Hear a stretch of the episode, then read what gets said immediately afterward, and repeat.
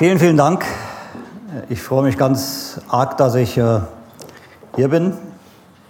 Ähm, ich versuche jetzt gerade mal hier was äh, zu machen mit meinem Gerät hier. Kleinen Augenblick. Also erstmal bringe ich ganz viele Grüße von der Kaslin. Jetzt sind wir da. Kaslin sind ganz viele Grüße an euch. Sie kommt ja in zehn Tagen knapp, kommt sie nach mit dem Justin. Vielen Dank für eure Gebete. Wir hatten ja dieses Jahr Probleme mit den deutschen Behörden. Ja, das ist immer so interessant. Ich, die, die mich kennen, ich war ja mal Beamter. Gott liebt Beamte, sage ich immer wieder.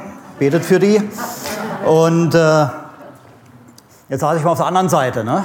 Ihr kennt, einige von euch kennen das vielleicht. Wir reichen einen Antrag ein. Und äh, dann gucken sie sich die Papiere durch und dann sagen die, hm, das sieht aber nicht gut aus bei Ihnen. Ne? Da, das reicht doch nicht. Und so war das mit, der, mit dem Visa für den Justin. Die wollten dem also kein Visa geben. Und äh, dann haben wir da natürlich das mitgeteilt und ihr habt gebetet dafür und preist den Herrn. Justin hat sein Visa bekommen. Also Gott bewegt die Herzen der Beamten und Verwaltungsangestellten. Ne?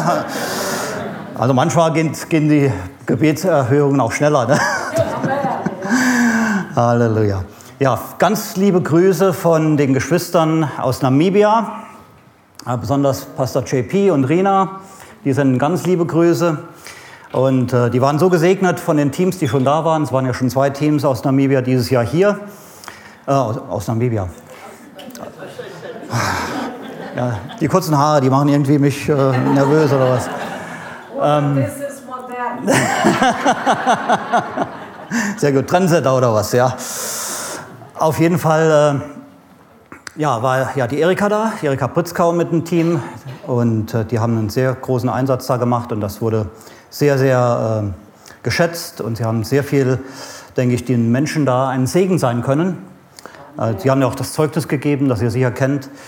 Und dann war jetzt vor kurzem der Nico und die Lara Glöckner bei uns und äh, hat die am liebsten gleich dort behalten und die waren so ein großer Segen. Also ganz, ganz toll. Und jetzt im Juni kommt der Daniel nochmal mit dem Team. Also dieses Jahr kriegen wir einen überreichen Segen in Namibia aus dem Missionswerk Strahlen der Freude.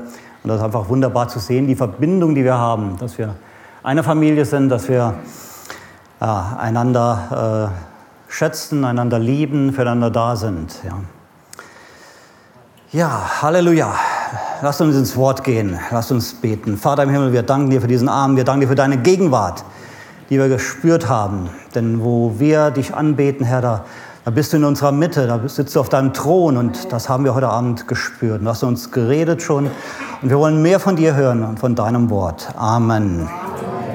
Hoffnung, damit mit diesem Lied haben wir heute Abend angefangen über die Hoffnung und das ist auch heute mein Thema.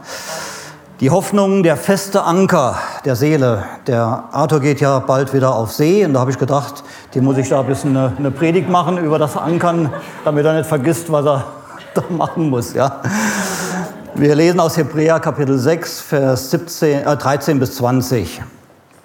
Denn als Gott dem Abraham die Ver Verheißung gab, schwor er bei sich selbst, weil er keinen größeren schwören könnte und sprach, Wahrlich, reichlich werde ich dich segnen und werde und sehr werde ich dich mehren. Und so erlangte er, indem er aushatte, die Verheißung. Denn Menschen schwören bei einem Größeren und der Eid ist ihnen zur Bestätigung ein Ende alles, allen Widerspruchs.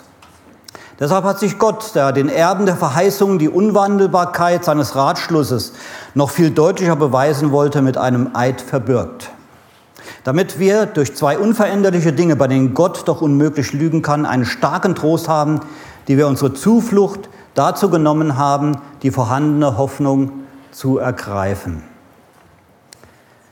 Vers 19, diese haben wir als einen sicheren und festen Anker der Seele, der in das Innere des Vorhangs hineinreicht, wohin Jesus als Vorläufer für uns eingegangen ist, nach der Ordnung Melchisedeks, hoher Priester in Ewigkeit geworden. Halleluja.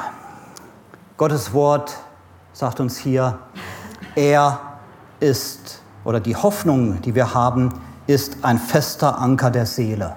Und das ist so wichtig für uns. Ähm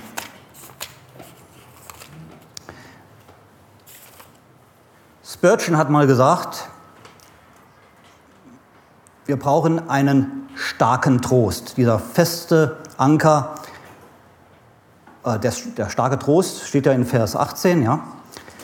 Einen starken Trost. Und das hängt nicht an von unserer Gesundheit. Der starke Trost hängt nicht an von der Begeisterung im Gottesdienst. Der starke Trost, den wir haben in Gott, kann nicht erschüttert werden durch Umstände oder menschliche Gründe, Beweggründe. Und dieser starke Trost, den wir haben, ist stärker als unser schuldhaftes Gewissen. Der Teufel versucht ja immer wieder durch uns in unser Gewissen hineinzugehen, uns zu manipulieren und sagen, wie schlimm und schlecht wir sind. Und sind wir ja auch oft. Geben wir es doch zu. Ne? Wir sind ja Menschen, immer noch. Auch wenn die Schwaben angeblich ziemlich perfekt sein sollen. Aber ich kenne ein paar mittlerweile ziemlich gut. Und dann sagt es hier, die wir unsere Zuflucht dazu genommen haben, die vorhandene Hoffnung zu ergreifen. Ja. Ihr wisst ja, Glaube, Liebe, Hoffnung, äh, Glaube, Hoffnung, Liebe, so heißt es ja. Und die Liebe ist die größte, ja. Aber Glaube und Hoffnung sind auch sehr wichtig. Ich würde das ganz so wie ein Dreieck bezeichnen, ja. Äh, Glaube, Liebe, Hoffnung, das gehört zusammen. Und äh, die befruchten sich gegeneinander, die sind sehr, sehr wichtig für unser Leben. Zuflucht, da wurde ich schon erinnert an diese Zufluchtsstätten im zweiten Buch Moses. Im vierten Buch Moses, im Kapitel 35, gibt es diese Zufluchtsstätte.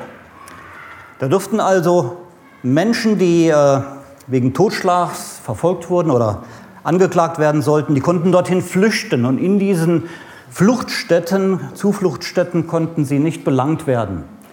Und solange der Gerichtsprozess äh, ging, ja, damit waren sie vor der Blutrache, waren sie beschützt. Das waren Städte Le des Lebens. Und nur wenn sie dann in einem Verfahren für schuldig gesprochen wurden, nicht des Totschlags, sondern des Mordes, dann wurden sie ausgeliefert und wurden bestraft. Und das war damals die Todesstrafe. Aber das Wunderbare ist, dass wir auch eine Zufluchtsstätte haben, eine Zufluchtsstadt. Und das ist Jesus. Wir können immer zu Jesus kommen, sogar wenn wir richtig, richtig schuldig sind. Ja, das ist der Unterschied. Egal, was du angestellt hast, in Jesus ist unsere Zuflucht. Ja. Ich möchte darüber reden, über, über Hoffnung. Und zunächst mal über diese falsche und trügerische Hoffnung, die es gibt. Jeder, jeder Mensch hofft ja, auch die Ungläubigen, ne? und die hoffen ganz viel. In äh, Namibia hoffen wir immer auf Regen. Wir hatten dieses Jahr wieder eine schlechte Regenzeit. Ja, und das ist immer schwierig, vor allem im Norden. Ähm, wo die, die Hirsefelder sind, gab es wieder sehr wenig Regen. Das heißt, es wird wieder dieses Jahr Lebensmittelhilfe von der Vereinten Nationen geben, weil einfach die Leute nicht genug ernten können, um zu überleben. Also jedes Jahr hoffen sie auf einen guten Regen. Manche von euch, so wie ich früher auch, wir hoffen auf eine Beförderung. Ja, wir wollen vielleicht Inspektor werden oder Oberinspektor oder Polizeihauptkommissar oder irgend sowas, ja, wenn wir schon Ex-Polizisten hier haben. Wir hoffen auf Beförderung. Meine Eltern, sehr ungläubige Menschen leider, die haben immer auf den Sechser mit Zusatzzahl gehofft. Ja? Die haben da jedes, jeden, jede Woche ganz treu ihre Zahlen angekreuzt, immer dieselben für, was weiß ich was, 40 oder 50 Jahre lang. Ne? Und wenn man das Geld gespart hätte, ja, ihr wisst ja, wie das ist. Ne? Ich habe mal irgendwo nachgelesen, für, dass die Wahrscheinlichkeit, dass du einen Sechser mit Zusatzzahl äh, kriegst, ist 1 zu 139 Millionen. Also eine ziemlich unwahrscheinliche Hoffnung ist das. Na, der Thomas und ich, wir hoffen für unsere Fußballvereine, ne? VfB, ole, ole, das sieht im Augenblick nicht gut aus. Aber bei meinem Verein sieht es auch nicht besser aus, das der Hamburger SV. Also ich haute mich hier, ja. Ich weiß, wenn KSC-Fans hier sind, die mögen uns überhaupt nicht. Aber Gott ist gut und er liebt auch die HSV-Fans. Ja, also Hoffnung. Und die KSC-Fans auch, also nichts gegen KSC-Fans. Im Zweiten Weltkrieg haben die Deutschen auch gehofft, bis zum Schluss, ne? oder viele. Die haben gehofft auf diese Wunderwaffen. Ne? Und wie das ausgegangen ist, wissen wir. Zum Glück waren das keine Wunderwaffen. Aber enttäuschte Hoffnungen, die machen einen hoffnungslos. Die machen einen mutlos. Man ist enttäuscht, man ist leer, man geht dann durch diese Wellentäler. Und das kennen wir sehr. Ne? Und da kommen wieder die Gefühle rein. Ja, wir sind ja Gefühlsmenschen. Wir können unsere Gefühle ja nicht abschalten. Und diese Gefühle wollen uns beeinflussen, die beeinflussen uns. Ne?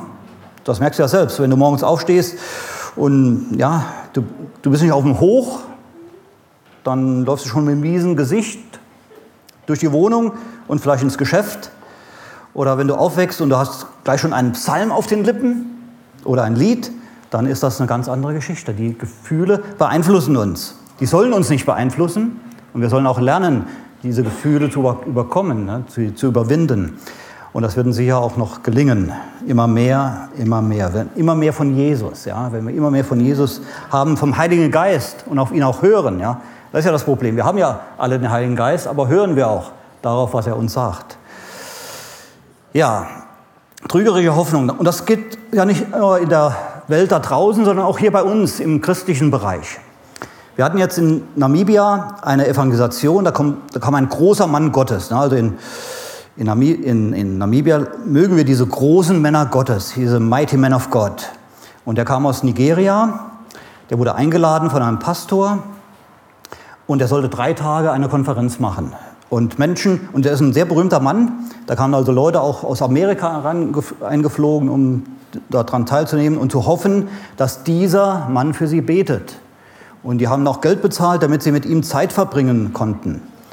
Ähm, da hat ein, ein US-Amerikaner, der hat 15.000 US-Dollar bezahlt, um eine Privataudienz zu haben mit, mit diesem Mann Gottes. Und dieser Mann Gottes hat jetzt keine Zeit, weil da so viele Leute Privataudienzen haben. Und da durfte er die halbe Stunde zwischen dem Versammlungsort und dem Hotel, durfte er mit dem mitfahren für 15.000 US-Dollar.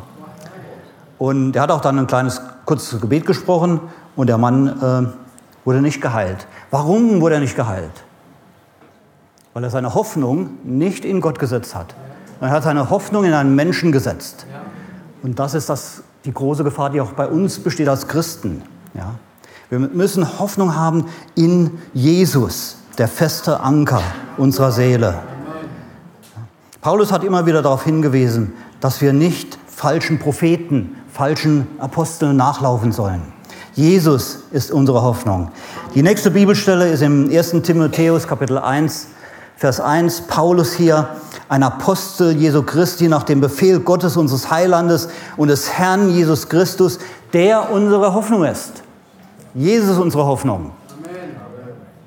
Und nichts anderes. Ja, er muss unsere Hoffnung sein. Und Paulus hat das da dem Timotheus geschrieben. Das ist der erste Satz, wo er sagt, Jesus Christus muss unsere Hoffnung sein. Er ist Retter, das sagt das Wort Christi, und unsere Hoffnung. Und das sagt er zu uns heute auch. Ja. Wenn wir in die Welt schauen, kann man hoffnungslos werden. Ja, wenn man denkt, wie die Politiker, was die im Augenblick machen, weltweit, gerade im Westen, gerade in Europa, gerade in Deutschland, kann man seine Hoffnung verlieren. Ja.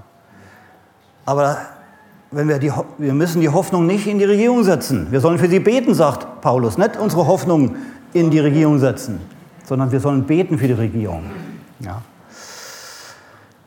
Es kann schlechter werden, ja, aber was soll das? Wir haben einen Auftrag zu erfüllen. Jesus hat uns einen Auftrag zu sein, Licht in der Welt zu sein. Und je dunkler es um uns wird, umso heller sollten wir eigentlich leuchten. Das ist die Herausforderung, die er uns gibt in dieser Zeit. Ja. Also, wir müssen immer auf Jesus schauen, unsere Hoffnung die richtige Schau haben, wie Edmund immer wieder sagt, der Best, unser Bester. Ne? Immer die richtige Schau, immer auf Jesus schauen. Jesus ist der Weg, die Wahrheit und das Leben und Jesus ist auch die Hoffnung. Es gibt keine andere Hoffnung für uns als nur Jesus. Hebräer Kapitel 11, da steht drin, dass der Glaube ist die Grundlage unserer Hoffnung. Glaube, nicht Gefühle. sondern der Glaube, und das ist ja diese Wahrheit, die wir erkennen durften. Wahrheit, die uns freigesetzt hat. Glaube aus einer Herzensüberzeugung, dass Jesus Gott ist, Gottes Sohn ist, Mensch geworden ist, für unsere Sünden, für meine Sünden am Kreuz starb und dass er vom Tode auferstanden ist. Und das freut mich auch so, dass wir über das Kreuz gesungen haben, dass wir immer wieder darauf hinweisen, auf das Kreuz und auf die Auferstehung. Das ist unser Glaube. Wir müssen, gemäß 1. Korinther 15, müssen wir das bekennen. Ja. Anders ist es ein vergeblicher Glaube. Wenn wir nicht an die Auferstehung glauben von Jesus Christus, ist unser Glaube sinnlos.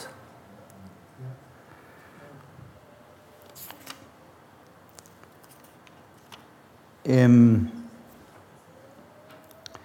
1. Korinther Kapitel 1, die Verse 24 bis 29 sagt es, dass nun freue dich, freue ich mich in den Leiden, schreibt er hier, für euch und erdulde stellvertretend an meinem Fleisch, was noch fehlte an den Trübsalen Christi für seinen Leib, welcher ist die Gemeinde, deren Diener ich geworden bin gemäß der, dem Verwalteramt Gottes, das mir für euch gegeben worden ist, dass ich das Wort Gottes voll ausrichte.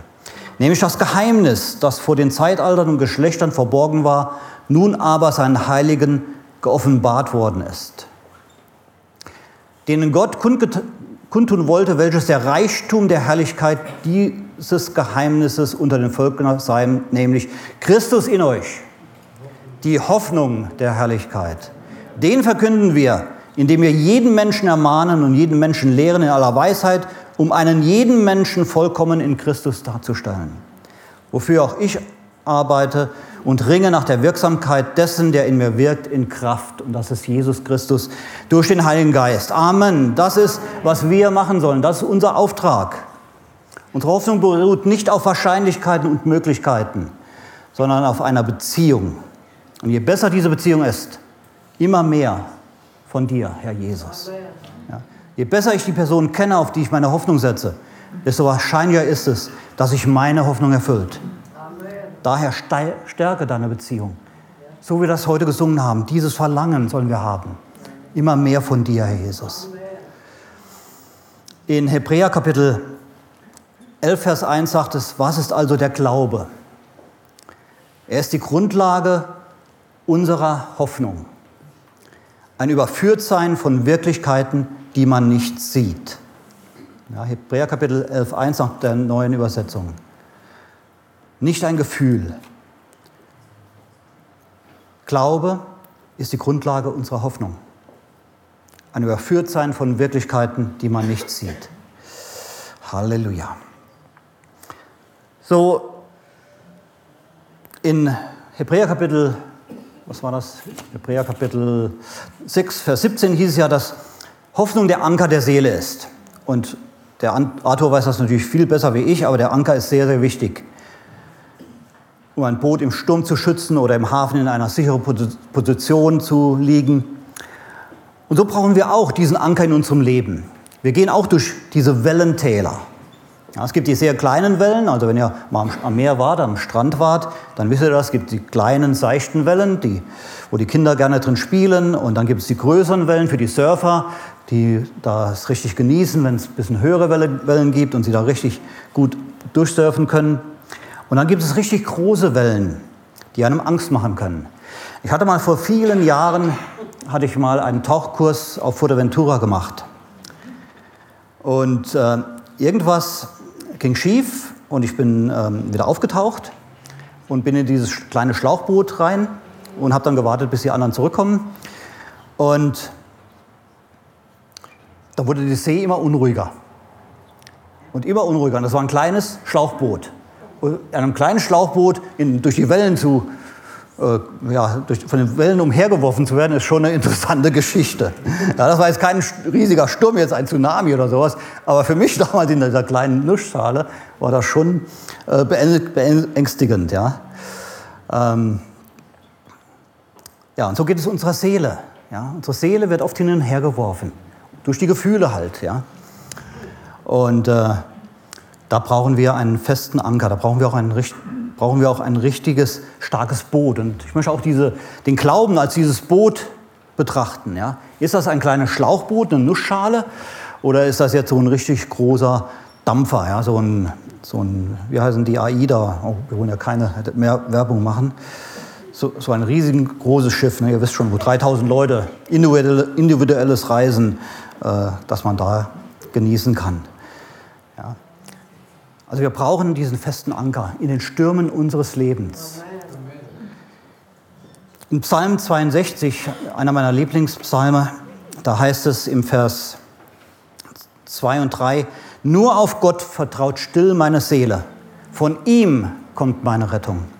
Nur er ist mein Fels und meine Rettung, meine Festung, ich werde kaum wanken.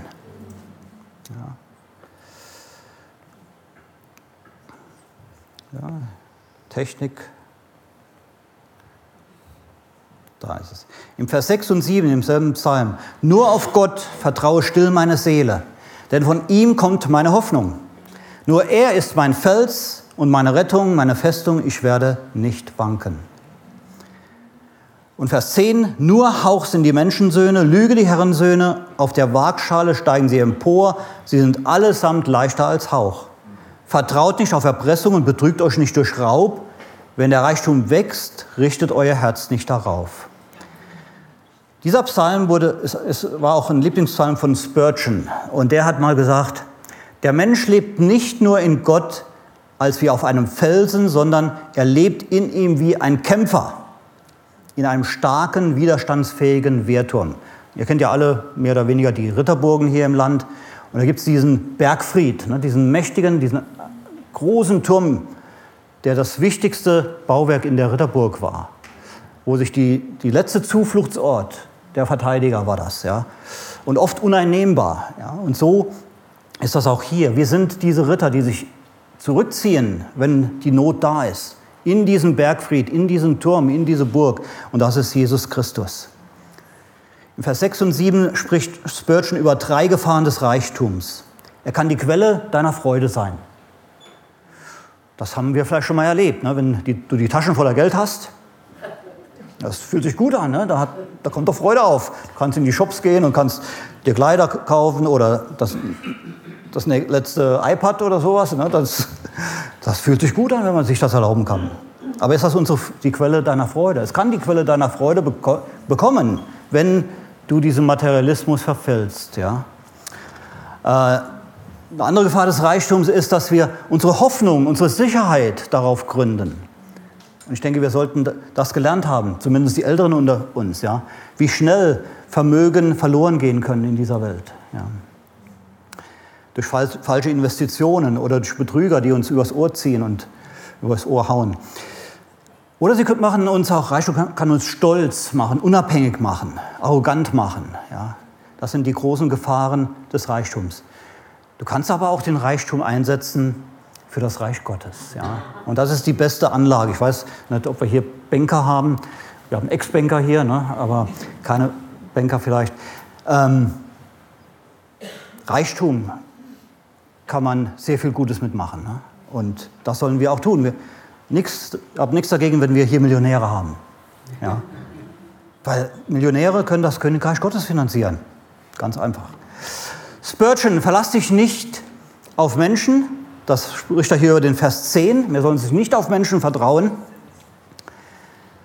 Und nicht auf den Reichtum. Sie sind wie der Schaum auf dem Meer. Ne? Jetzt weiß ich nicht, ob jeder von euch schon mal auf dem Meer war. Aber jeder von euch war, glaube ich, schon mal in der Badewanne, oder? Ich hoffe, ihr, ihr badet ab und zu, ja. Obwohl man heute das nicht mehr darf, glaube ich, oder? Da darf man nur noch schnell duschen oder so.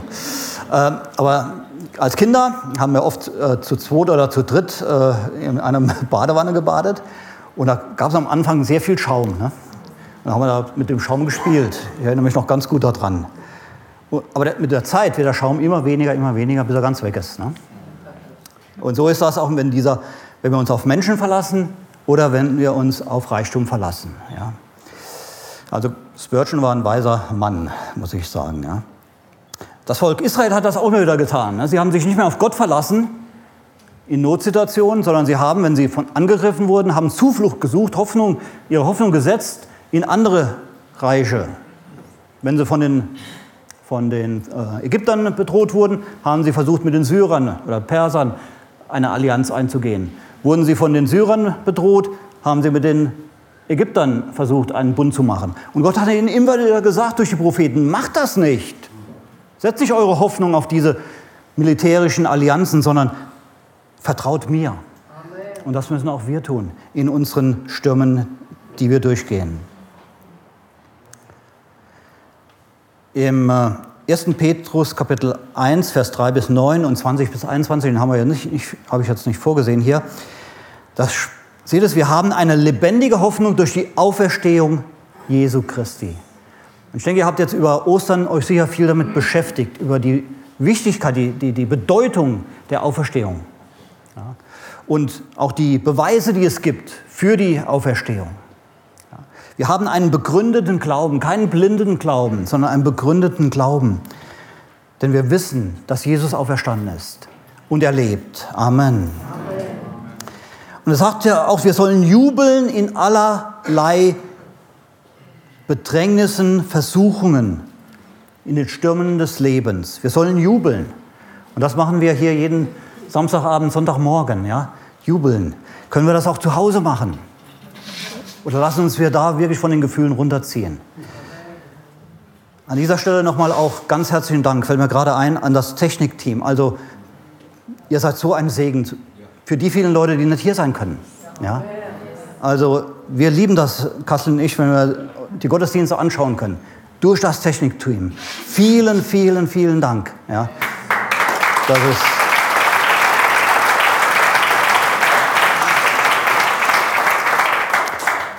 die lebendige Hoffnung, die wir haben, ist die Bewährung unseres Glaubens, sagt, es, sagt der Petrus. Und man muss sich nur Lebensbilder anschauen. Das ist ganz wichtig, dass wir uns Glaubenshelden anschauen. Es gibt so viele Glaubenshelden in der Geschichte der Kirche. Ja. Paulus, da können wir mit dem anfangen. Wie viele Schwierigkeiten, wie viele Stürme der durchgemacht hat, sogar wortwörtlich. Oder Dietrich Bonhoeffer, der im Angesicht des Todes voller Freude und voller Zuversicht noch Lieder dichten konnte und Gottesdienste halten konnte im Angesicht des Todes für seine Mithäftlinge. Oder wenn ich diesen Nick Vujicic sehe, ich, ich glaub's nicht, ja. Ich bin manchmal so, so neidisch auf diesen Mann, ja. Was für eine Energie der hat, was für eine Freude der hat. Und ich habe hab noch meine Gliedmaße. Und ich lasse mich manchmal so hängen und, ja. Also, oder dieser Samuel Koch, ihr kennt den ja, ne, der da diesen Unfall hatte im Wetten das. Ne? Was für Glaubenshelden das sind die schauen nicht auf die Umstände, in denen sie stehen, sondern die haben eine feste Hoffnung in ihrem Leben. Das ist Jesus Christus, der sie durchträgt durch diese Situation, das ihnen geholfen hat, das zu überwinden.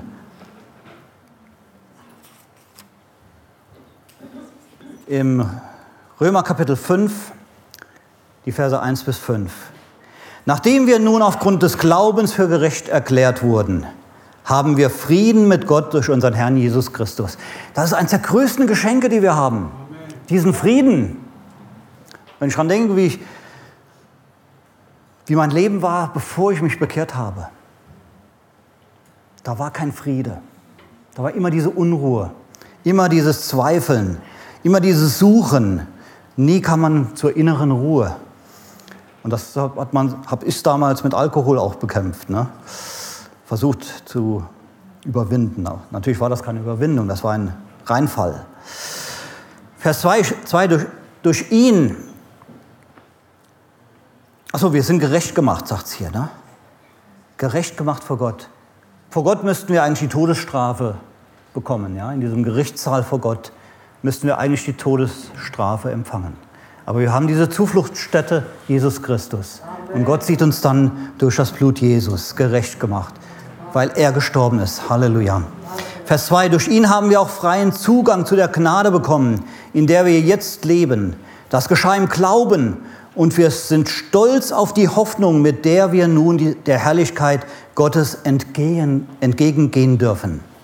Die Hoffnung, die biblische Hoffnung ist niemals ungewiss. Ein Übersetzer also ins Englische, der, ein Mann namens Phillips, der hat geschrieben, das ist ein die, die, die Hoffnung des Christen ist eine freudige Gewissheit. Wir haben eine freudige Gewissheit.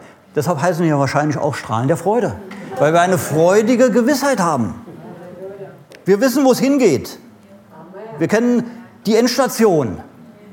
Ja, und das begeistert uns, das macht uns froh. Aber nicht nur das in Vers 3, wir sind auch stolz auf die Bedrückung, denen wir ausgesetzt sind, denn wir wissen, dass wir durch Leiden Geduld lernen. Das ist immer bis heute, denke ich, für mich eines der größten Kämpfe. Ja. Ich würde gern manches haben, Dalli Dalli. Ne? Aber gerade in Afrika lernt man halt auch, dass man sich Zeit nehmen kann. Dass es nicht alles unbedingt jetzt erledigt werden muss. Es, man kann es auch morgen noch machen. Ich weiß nicht, wie das hier im Schwabenland geht mit der Kehrwoche. Kann man die auch morgen machen oder wie sieht das aus? Nicht? Das geht nicht, ne? neu, neu. Vers 4. Und wer Geduld gelernt hat, ist bewährt und das wiederum festigt die Hoffnung. Ja? Geduld lernen, wer Geduld lernt, ist bewährt. Er wird zum Veteranen des Glaubens, nenne ich das. Und das wiederum festigt die Hoffnung. Das die Hoffnung wird größer. Und Vers 5, und in dieser Hoffnung werden wir nicht enttäuscht. Denn Gott hat uns mit dem Heiligen Geist, den er uns geschenkt hat, auch seine Liebe ins Herz ausgegossen. Halleluja. Und hier haben wir jetzt die Liebe wieder. Wir haben Glaube gehabt am Anfang im Vers 1, wir haben die Hoffnung gehabt und wir haben die Liebe wieder. Ja, wir sehen diese Dreieinigkeit hier, die, die hier am Wirken ist in unserem Leben. Wir brauchen die Fülle von allem von dem, die Fülle des, des Glaubens, die Fülle der Hoffnung und die Fülle der Liebe. Und das kommt durch die Fülle des Heiligen Geistes. Wenn wir vom Heiligen Geist erfüllt sind, wenn wir uns von ihm leiten lassen. Unsere Hoffnung beruht nicht auf Menschen, nicht auf den Sechser im Lotto, nicht auf unsere Freunde, sondern beruht auf unserem Herrn und Heiland Jesus Christus, in dem alle Verheißung Gottes ja und Amen ist. Im 2. Korinther Kapitel 1, die Verse 19 bis 20, da heißt es, denn der Sohn Gottes, Jesus Christus, der unter euch durch uns gepredigt worden ist, durch mich und Silvanus und Timotheus, der war nicht Ja und Nein, sondern in ihm ist das Ja geworden. Jesus ist das menschgewordene Ja. Denn so viele Verhe Gottes Verheißungen es gibt, in ihm ist das Ja. Und deshalb durch ihn auch das Amen. Gott zum Lob durch uns. Unsere Hoffnung ist eine Person, habe ich gesagt. Unsere Hoffnung ist, was diese Person getan hat. Mensch geworden, für uns gestorben am Kreuz, einen schrecklichen Tod. Seine Auferstehung, über die wir täglich jubeln können, und seine Himmelfahrt und seine Wiederkunft. Unsere Hoffnung ist die Verheißung, die wir durch diese Person haben. Ewiges Leben mit dem Vater, dem Sohn und dem Heiligen Geist. Unsere Hoffnung beruht auf der Gewissheit, dass diese Person, Jesus Christus, über 300 Prophetien im Alten Testament erfüllt hat. Das kann man nicht fabrizieren. Das ist eindeutiger Beweis für die für die Wahrheit der Bibel und für die Gottessohnschaft Jesu. Und daher auch die Verheißungen, die uns gegeben sind, werden erfüllt. Denn in ihm sind sie Ja und Amen. Halleluja.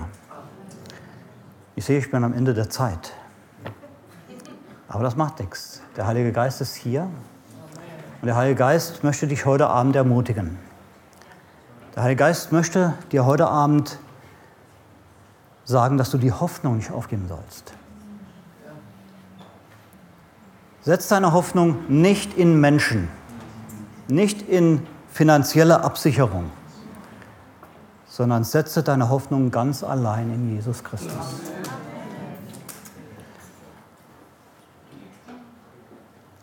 Lass uns alle aufstehen.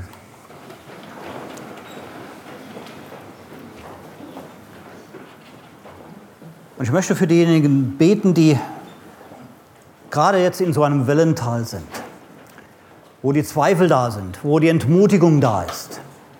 Wir alle gehen da durch. Jeder von uns in diesem Raum, groß oder klein, jung oder alt, Pastor oder Besucher, wir alle kennen Höhen und Tiefen. Aber wir haben diesen festen Anker. Wenn du diesen festen Anker noch nicht hast, heute Abend ist deine Gelegenheit. Mach feste Sache mit Jesus Christus. Die beste Sache in deinem Leben. Ich durfte das erleben und ich schaue nicht mehr zurück. Ja, ich schaue nicht mehr zurück. Halleluja. Ich bete kurz und dann dürft ihr gerne auch vorkommen, die ich vorkommen möchte. Vater im Himmel, wir danken dir von ganzem Herzen, dass du Jesus Christus in die Welt gesandt hast. Danke, Jesus Christus, dass du gehorsam warst, diesem Ruf des Vaters gefolgt bist, den Willen des Vaters getan hast. Und du bist unsere Hoffnung, die menschgewordene Hoffnung. Du bist unser starker Fels, du bist unser starker, fester Anker. Und wir danken dir dafür. Hilf uns, dass wir daran erinnern und in unseren Wellentälern, in unseren Problemen, dass wir uns da wirklich an dich klammern denn du bist der Anfänger und Vollender unseres Glaubens. Du bist derjenige, der uns durch das Wellental hindurchträgt. Du bist unsere feste Burg. Halleluja. Herr, ich danke dir, dass du uns jetzt allen Mut zusprichst, dass wir uns darauf berufen können und uns auch bewusst machen. Mach du uns bewusst durch den Heiligen Geist, wer unser Anker ist, wer unsere Hoffnung ist. Jesus Christus. Halleluja. Amen. Amen.